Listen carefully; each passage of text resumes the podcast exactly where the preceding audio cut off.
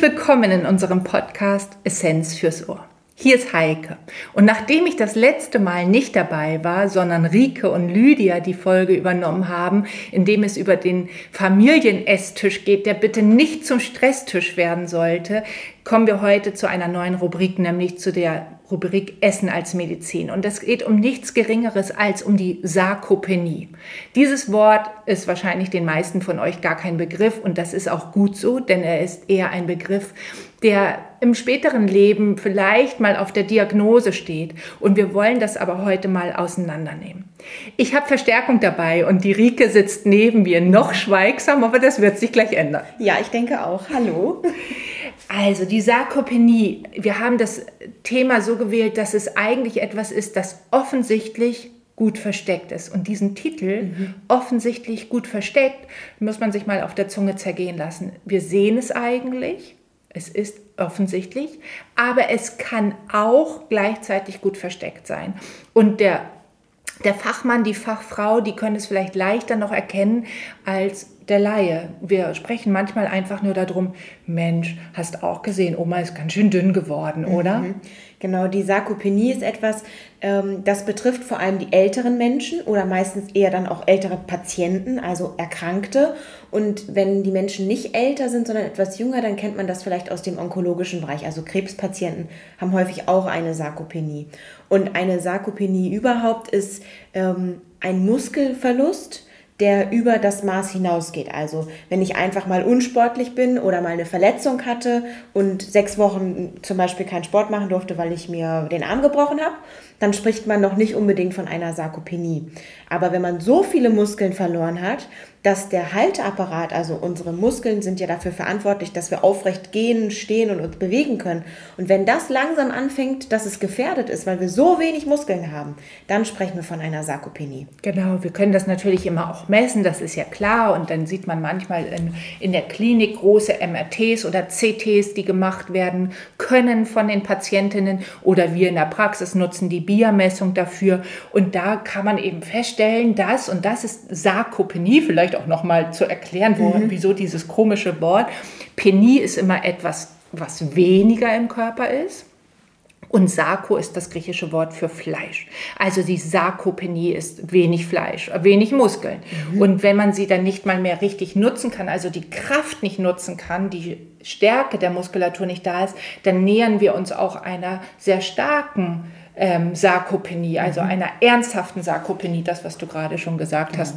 Wenn wir nur mal am Strand liegen, äh, zwei Wochen im Urlaub.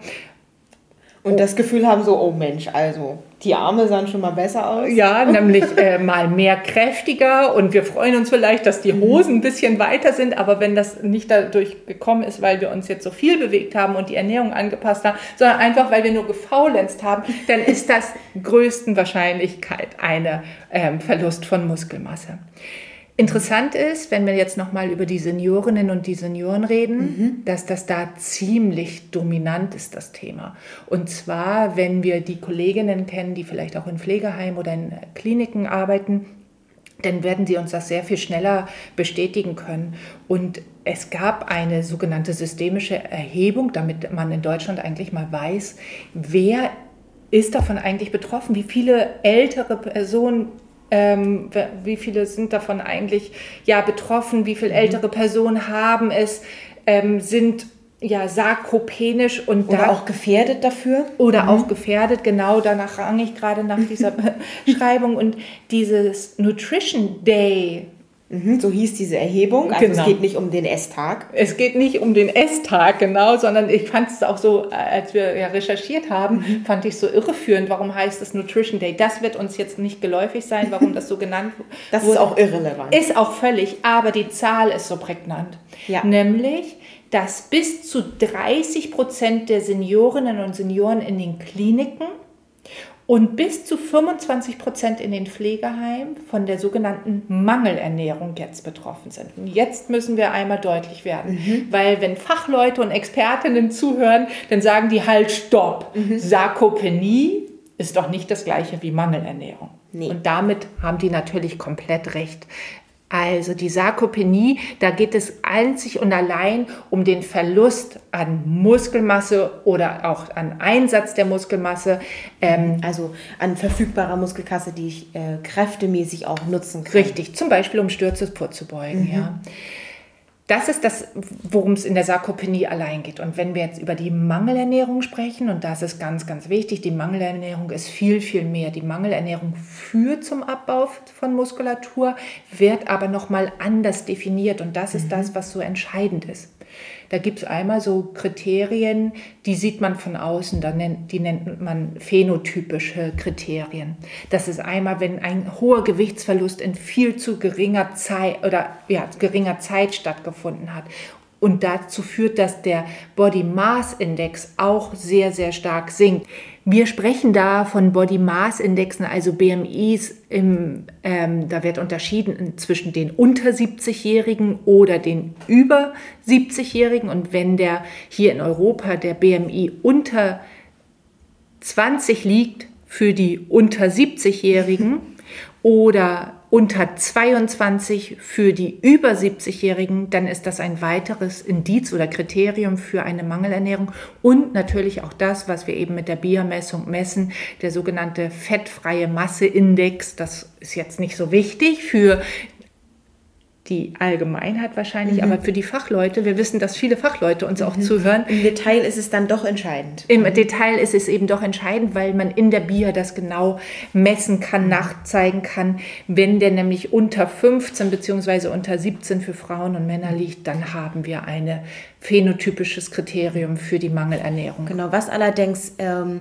nochmal ganz generell entscheidend ist, also nicht bloß im Detail, dass eine Mangelernährung, das Wort ist ich finde, sehr irreführend, weil es ähm, in das impliziert, dass wir mangelernährt sind. Also als wenn wir einfach nur zu wenig essen würden und heute mal nicht so viel Appetit haben. Mhm. Darum geht es überhaupt nicht, sondern es geht um konkrete Mängel. Also wir sprechen von einem Gewichtsverlust, der zum Beispiel mit einer Erkrankung assoziiert sind. Und dann haben wir die Diagnose einer Mangelernährung. Also es geht nicht darum, mal etwas weniger zu essen. Richtig. Wenn ich zum Beispiel weniger esse, weil ich gerne abnehmen möchte oder mehr von dem Richtigen esse, weil ich gerne abnehmen möchte und dadurch zum Beispiel weniger Kohlenhydrate esse, dann habe ich nicht einen Mangel an Stärke, weil ich weniger Kartoffeln esse. Diese Definition stimmt nicht, sondern es geht hier wirklich um eine Erkrankung. Ist genau richtig. Mhm. Und, und das ist auch irreführend, weil wir auch nochmal das Wort der Fehlernährung haben. Mhm. Eine Fehlernährung ist eine Ernährung, die nicht zum Körper passt. Also wenn wir essen wie ein Sportler, aber, aber den, Sport, aber den Sport vergessen, dann sind wir fehlernährt. Dann passt das Essen nicht Und zum Stoffwechsel. auch übergewichtig übergewichtig oder es baut sich allmählich auf. Wir erinnern uns mhm. nochmal an unsere, unsere Tofis, die das Fett nicht äußerlich zeigen, also nicht an Masse mhm. zunehmen, aber innerlich verfettet genau, sind. aber so, so ähnlich ist es bei der Sarkopenie auch. Also man sieht äußerlich ähm, vielleicht einfach nur einen schlanken Senior, aber innerlich wissen wir, hier ist zu wenig, wirklich zu wenig Muskelmasse und dann liegt eine Sarkopenie vor. Und die Sarkopenie ist nämlich auch ein äh, Faktor, der zur Mangelernährung dazugehört. Also man spricht eben von diesen konkreten Kriterien, diesen phänotypischen, wie Heike schon sagte, die eben an dem Body Mass Index gebunden sind, also an dem Körpergewicht. Und dann kennen wir noch die Kriterien, wie zum Beispiel die Sarkopenie. Und dann kommen auch noch weitere, die jetzt das Thema heute übersteigen, dazu, die auch ähm, Indikator sein können für eine Mangelernährung. Also es gehört zusammen. Mhm. Wir können nicht sagen, dass diese 30 Prozent, die in der Klinik mangelernährt sind, auch automatisch Sarkopenen sind. Aber wir wissen, dass die ein ganz, ganz großes Risiko haben, das auch zu haben. Richtig, genau. Und deswegen müssen wir so sehr die Augen aufhalten und auch messen, mhm. immer wieder messen. Warum? Weil die Folgen so entscheidend sind, die diese Mangelernährung bzw. Sarkopenie mit sich bringen kann. Und das hat der mhm. Nutrition Day auch so deutlich gemacht, ähm, was da herauskam bei den Seniorinnen und Senioren. Ja, also es ist ja so, wir wissen schon, äh, auch für die, die uns schon länger zuhören, die wissen, dass wir bei unserer Muskelmasse auch gerne von unserer Goldmasse sprechen und das nicht ohne Grund, denn wir brauchen sie nicht nur, um uns gut bewegen zu können, sondern um uns auch vor weiteren Erkrankungen zu schützen. Im Rahmen dieser Studie wurde erhoben, dass diese Patienten ähm, sehr viel häufiger hospitalisiert sind. Das kennen wir jetzt dank Corona, dieses Wort schon relativ omnipräsent. Das bedeutet, dass diese Menschen entweder länger im Krankenhaus Zeit verbringen oder Häufiger immer wieder ins Krankenhaus eingewiesen werden und auch die Mortalität steigt. Dieses Wort wird jetzt nicht so viel publiziert durch Corona, aber wir sprechen bei der Mortalität von der Sterberate. Genau.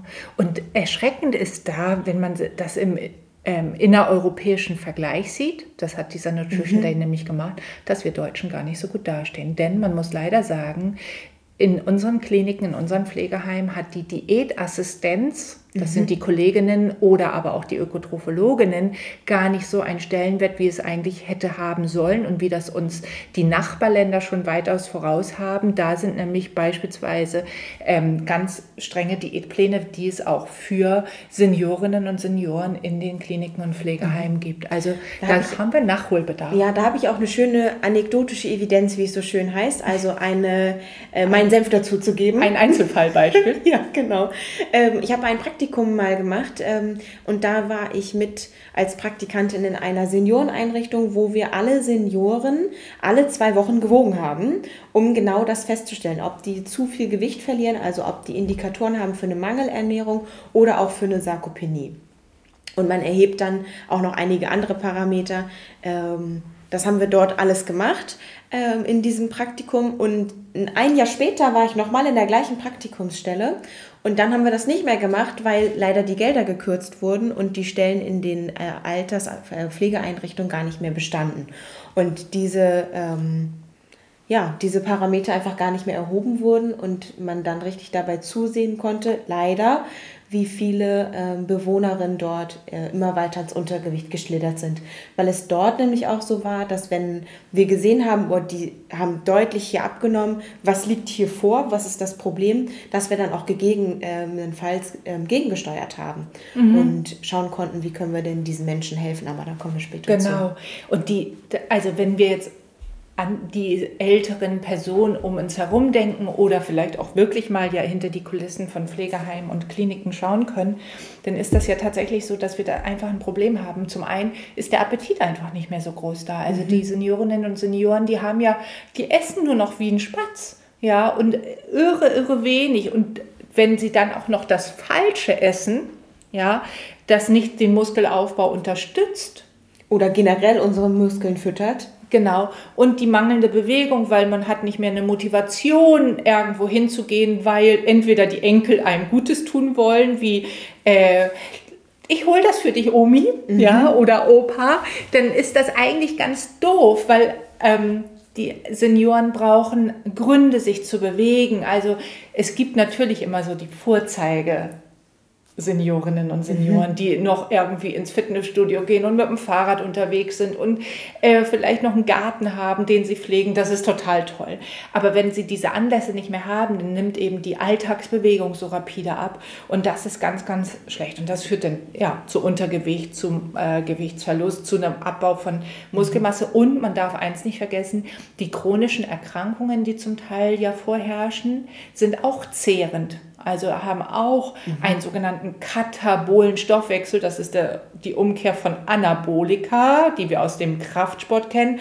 Ein anaboler Stoffwechsel ist ein aufbauender Stoffwechsel, ein kataboler ist ein abbauender und der kann eben auch durch Erkrankungen kommen. Das heißt, wir haben hier verschiedene Möglichkeiten, auch frühzeitig bestenfalls äh, zu agieren, denn eines ist klar, es betrifft nicht nur die alten Menschen. Nee, wir sehen nämlich leider, ähm, dass ja auch nicht nur alte Menschen sich immer weniger bewegen, sondern auch wir Jüngeren uns stets immer weniger bewegen. Und ähm, es gibt da so eine schöne Statistik, dass im Jahr 2018 schon 43 Prozent der Menschen sich nicht mehr ausreichend bewegt haben. Ja, irre, oder? Und da habe ich mich ja gefragt, als wir uns das mhm. angeguckt haben bei Statista, was ist denn jetzt eigentlich ausreichend Bewegung? Mhm. Was wurde denn da zugrunde gelegt? Ja, also es war laut WHO 150 Minuten in der Woche, also zweieinhalb Stunden, entweder mhm. moderates Training oder aber ähm, ein, ein Viertelstunde, also 75 mhm. Minuten intensives Training. Das wurde als ausreichend Zweimal die Woche Fitnessstudio. Zweimal die Woche Fitnessstudio oder ich zweieinhalb Mal joggen. Ähm, da kommen wir auch noch gleich drauf zu sprechen, glaube ich, ich mit meinem Joggen und Rudern und du mit deinem Fitnessstudio. Äh, man ahnte schon, welches da die besseren Voraussetzungen sein ja, könnten. genau. Ähm, also, wir bleiben jetzt noch mal mhm. kurz bei diesem Thema, bevor wir gleich äh, etwas tatsächlich genau. äh, nochmal deutlich machen müssen, worüber wir vor, schon in einer unserer ersten Podcasts berichtet mhm. haben. Aber wenn wir uns das jetzt anschauen, also so wenig Bewegung. Mhm, vor allem diese Statistik ist ja deswegen so unfassbar unlustig, weil die Zahl ist von 2018, vor Corona. Und das bedeutet, wir haben uns ja während Corona alle noch viel weniger bewegt. Also wir beobachten es ja auch bei uns selbst. Man musste sich wirklich aufraffen, mhm. dann echt noch zu sagen, oh ja gut, dann gehe ich jetzt auch noch mal raus und bewege mich. Und äh, dementsprechend gehen wir fast davon aus, dass es in Anführungszeichen noch schlimmer geworden ist. Absolut. Absolut. Also ist ja häufig auch ein Thema der Beratung. Ich bewege mich mhm. weniger, ich möchte wieder den Po mehr bewegen. also es, es, geht tatsächlich so, dass wir im Moment sehr, sehr viel unterstützen in der Motivation, auch in die Bewegung zu kommen, obgleich wir das natürlich nicht mhm. als unser Hauptthema haben und dann gerne auch mit anderen zusammenarbeiten. Aber was deutlich wird, ist, dass es kein Thema der Alten ist, denn wir messen ja eben auch mit mhm. der Biermessung. Wir erkennen auch frühzeitig etwas und in einer Arbeit von ähm, der Arbeitsgruppe um Sayer herum aus 2008, wir legen die Studie auch gerne wieder in die Show Notes hinein, wurde eines deutlich. Wir haben am Anfang unseres Lebens, also Early Life wird das hier genannt, haben wir ähm, die Möglichkeit, die Muskelmasse aufzubauen. Erste Kritik schon da, was ist, wenn Kinder nicht mehr schwimmen gehen können, wenn der Schulunter Sportunterricht mhm. ausfällt und so weiter. Wir wollen uns das gar nicht vorstellen. In den ersten Jahren haben wir die Möglichkeit, bis äh, zu, als junger ähm, Erwachsener die Möglichkeit, Muskelmasse aufzubauen. Das ist unser Peak sozusagen und das gilt es zu halten. Ja, und wenn wir dann anfangen, nicht das zu halten, weil im Erwachsenenleben uns zu viel ablenkt von der sportlichen Tätigkeit, ähm, im Alltag genauso wie eben im Fitnessstudio, im sportlichen Leben, ähm, im Vereinsleben, weil die Vereine schließen und so weiter, dann bauen wir Muskelmasse ab. Mhm. Und jetzt beginnt das Gap, also diese Lücke zwischen denen, die im Alter sehr stark davon betroffen sind und die im Alter weniger betroffen sind, aufzuklaffen. Die, die es nämlich schaffen, im Erwachsenenalter in er, auf irgendeine Art und Weise aktiv die Muskeln immer wieder zu ziehen und zu äh, pull and push sozusagen, mhm. zu ziehen und zu drücken. Einfach Darum sie zu benutzen. Sie zu benutzen, genau. Und nicht nur den Ausdauersport, muss man sagen, sondern den Kraftsport insbesondere. Wenn wir es da schaffen, das äh, aufrechtzuerhalten, ist die Wahrscheinlichkeit, dass wir im älteren, ähm, äh, im weiteren Leben nicht so einen starken Muskelabbau haben wie jemand, der das eben nicht gemacht hat. Und dieses, äh, diese Lücke zwischen denen, die im Alter eben Beeinträchtigungen haben, mhm. ist immens stark. Also da klafft das richtig auf. Das kann das, man sich richtig vorstellen wie eine Schere. So genau. also das Bild kennen wir das, ja schon gut. Richtig. Und, die, und da ähm, erinnere ich mich so gerne an unser Gespräch, auch in Vorbereitung mhm. auf diesen Podcast, Rike. Jetzt irgendwann kommt ja immer der große Moment, an dem man sich, jetzt müsst ihr sie lächeln sehen. An dem ich triumphiere. An der genau triumphiere, nämlich, wir, ähm, erinnerst du dich auch an unseren Podcast, wo es darum geht, was du gerne machst und was ich gerne im Sport mache? Mhm. Und da ging es darum, dass ich unfassbar gerne diesen stupiden, stumpfen Kraftsport mache, weil man einfach das Gehirn ausschalten kann. Genau. Und Heike lieber beim Joggen das Gehirn ausmacht. Aber da sieht man jetzt ähm, unterm Strich, Muskeln brauchen einfach immer wieder neue Anreize und die schaffen wir nicht durch Laufen, sondern die schaffen wir im Fitnessstudio. Ja, und ich, ähm, also absolut richtig und ich es fällt mir so schwer, ins Fitnessstudio oder die Muskeln trainieren zu gehen, wobei ich äh, eines der Vorsätze tatsächlich für dieses Jahr und ich habe Gott sei Dank auch sozialen Support, äh, das sage ich gleich noch. Aber ich erinnere mich so gerne an, ähm, an eine, als wir noch, als wir noch äh, vor Corona so mhm. Präsenzseminare hatten in einer Führungskräfteschulung, kam, war vor mir immer ein Redner, der motiviert hat, was das Altern aufhält und seine Worte heute nochmal in mhm. Erinnerung mhm. zu rufen, macht das so deutlich, worüber wir auch heute sprechen. Nämlich, was hat er gesagt? Sportwissenschaftler und Mediziner seines Zeichens sagte, wir müssen das machen, was wir nicht gerne tun. Also, das war eine Führungskräfterunde fast nur Männer in der Runde und immer vereinzelt Frauen und ich als Referentin, die danach sprach, eben auch als Frau. Uns Frauen sprach als erstes an und sagte, Sie Frauen, Sie müssen ins Fitnessstudio gehen. Und wir alle nahezu unisono, oh, Mist. Und äh, die Herren was gilt für Sie? Das, was die Frauen so gerne machen, nämlich Flexibilität, Koordination, Stretching, mhm. Yoga, Pilates und so weiter. Und da machten die Herren, oh, weil das ist natürlich genauso wichtig im Alter, eben flexibel zu bleiben, aber für unser Thema heute, gerade an die Frauen gerichtet. Heute nochmal, geht ins Fitnessstudio. Mhm. Ich mache es ja jetzt auch mit meinen Mädels vom Rudern. Da haben wir wirklich, das ist ein Fitnessstudio, das ist gar nicht schön. Also nicht so, das ist kein Wellnessstudio, das ist wirklich für Leistungssportler gemacht.